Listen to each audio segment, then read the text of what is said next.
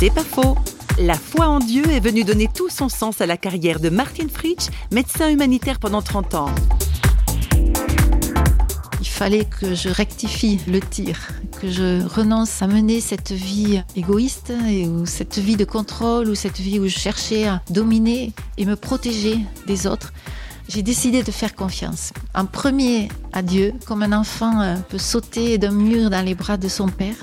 Je ne me suis plus sentie seule. J'ai commencé à découvrir que j'avais une relation avec un père dans le ciel et avec qui je peux parler euh, au quotidien. C'est ainsi que, un peu plus tard, j'arrive dans l'humanitaire.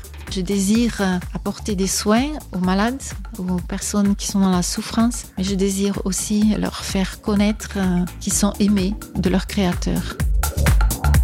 C'est pas faux, vous a été proposé par Parole.fm.